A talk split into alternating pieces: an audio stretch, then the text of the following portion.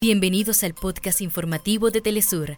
Acá te contamos los temas que son noticia el día de hoy. Comenzamos.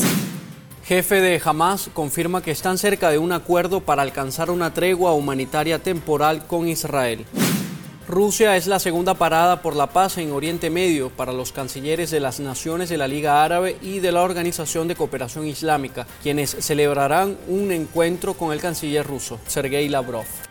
Empresa canadiense First Quantum Minerals advierte que los bloqueos en protesta por el contrato minero en Panamá ponen en riesgo sus operaciones. Los trabajadores de la electricidad recuerdan que es ilegal el suministro total de energía por parte del Estado. Hasta acá nuestros titulares. Para más información recuerda que puedes ingresar a www.telesurtv.net.